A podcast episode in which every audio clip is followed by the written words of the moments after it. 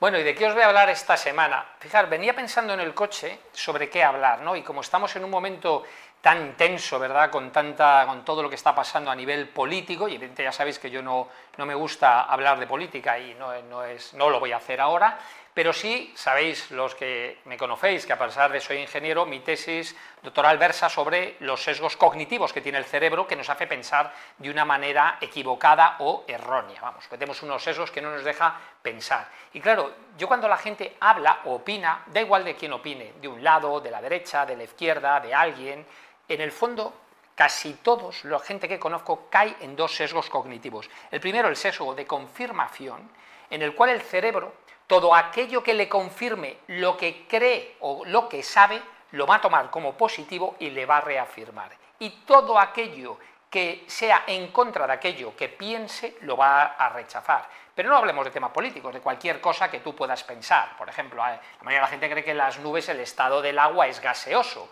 Por tanto, todo lo que leas que sea eso, lo vas a aceptar y lo vas a dar. Si alguien te dijera que el agua de las nubes está en, otro estado, por ejemplo líquido o hielo, como está, pues en principio lo rechazarías porque dirías no es lo que yo sé y conozco. Vale. Y el otro sesgo es el sesgo favoritismo grupal.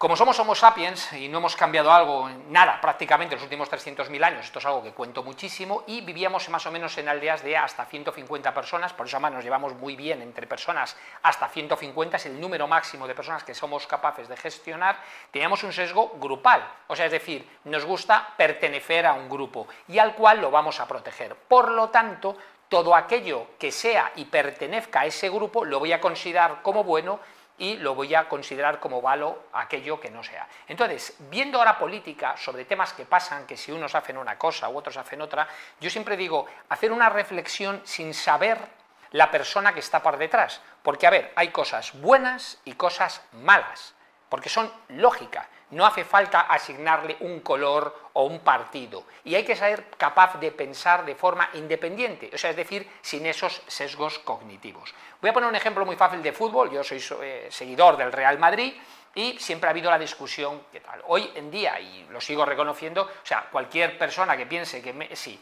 no es el mejor jugador del mundo, pues ¿qué quieres que te diga? O no le gusta el fútbol o no es aséptico, ¿no? Si ves jugar a Messi o ves jugar a Ronaldinho, siendo el Real Madrid, es que no cabe la menor duda. Por supuesto que Zidane fue muy bueno y Ronaldo y lo que quieras, pero Messi ha estado en otro nivel. Y hay que reconocerlo, aunque seas de un partido, porque hay que verlo de una manera aséptica. Otra cosa es que te guste o que tengas gustos distintos. Bueno, pues ahora asociarlo a nivel político.